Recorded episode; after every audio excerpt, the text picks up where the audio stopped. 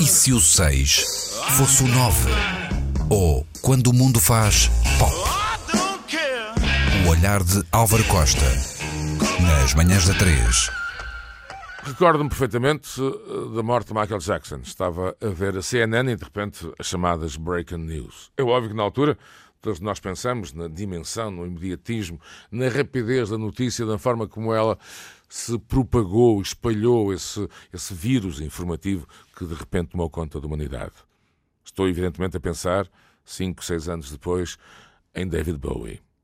Em tudo aquilo que aconteceu à volta da notícia. A forma como de um segundo para o outro todo, mas quase todo o planeta, e quando digo quase todo é aquele que tem ainda acesso à internet, já é mais de metade da humanidade, segundo números recentes, essa capacidade de usarmos as redes sociais, de usarmos, digamos, a nossa entidade digital para sermos humanos.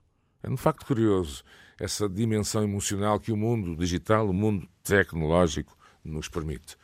Foram milhões, milhares de milhões de mensagens, foram, foram lágrimas vertidas, foram partilhas, foram ombros imaginários, coletivos, foram cantorias organizadas ao segundo, foram momentos de busca, de pesquisa e, acima de tudo, a ideia que num mundo tão fragmentado, tão dividido, com tanta ruptura, com tantos muros, ainda existe algo de coletivo. É poderosa e essencial emoção humana. E queria também refletir enfim, neste se o 6 fosse 9, não direi mais sombrio, mas se o 6 fosse 9, não tem também fronteiras num ponto de vista de comunicação. Queria refletir sobre a partida do artista.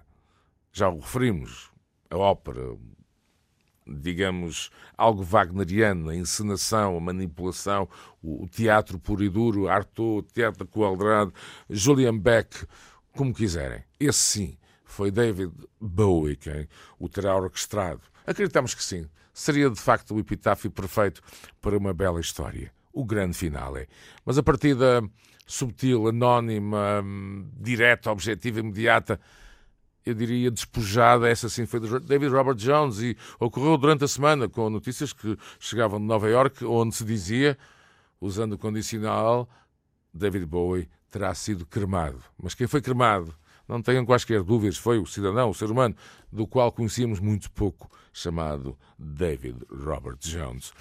Certamente outros nomes irão partir, chegará a sua hora, ainda esta semana, o grande ator que se chama Alan Rickman. Outros nomes que fizeram os nossos sonhos, as nossas fantasias, as nossas imagens, no fundo ajudaram-nos a enfrentar o que é a vida, irão partir. Não vou dizer nomes para não dar qualquer agouro. Não sou o Aaron Ramsey da comunicação, mas irão partir certamente. Mas estou convencido, ou melhor, vou ser direto e objetivo. Não tenho dúvidas que este terá sido o maior velório da história da humanidade. David Bowie, para sempre. David Robert Jones, uma boa viagem no comboio do Big Adios. E terminamos este ciclo que, aliás, iniciamos, uh, Ana e Luís, eh, sexta-feira, 8 de janeiro, com uma das grandes canções do artista. Chama-se Lady Stardust. Bom dia, Antena 3. the makeup on his face.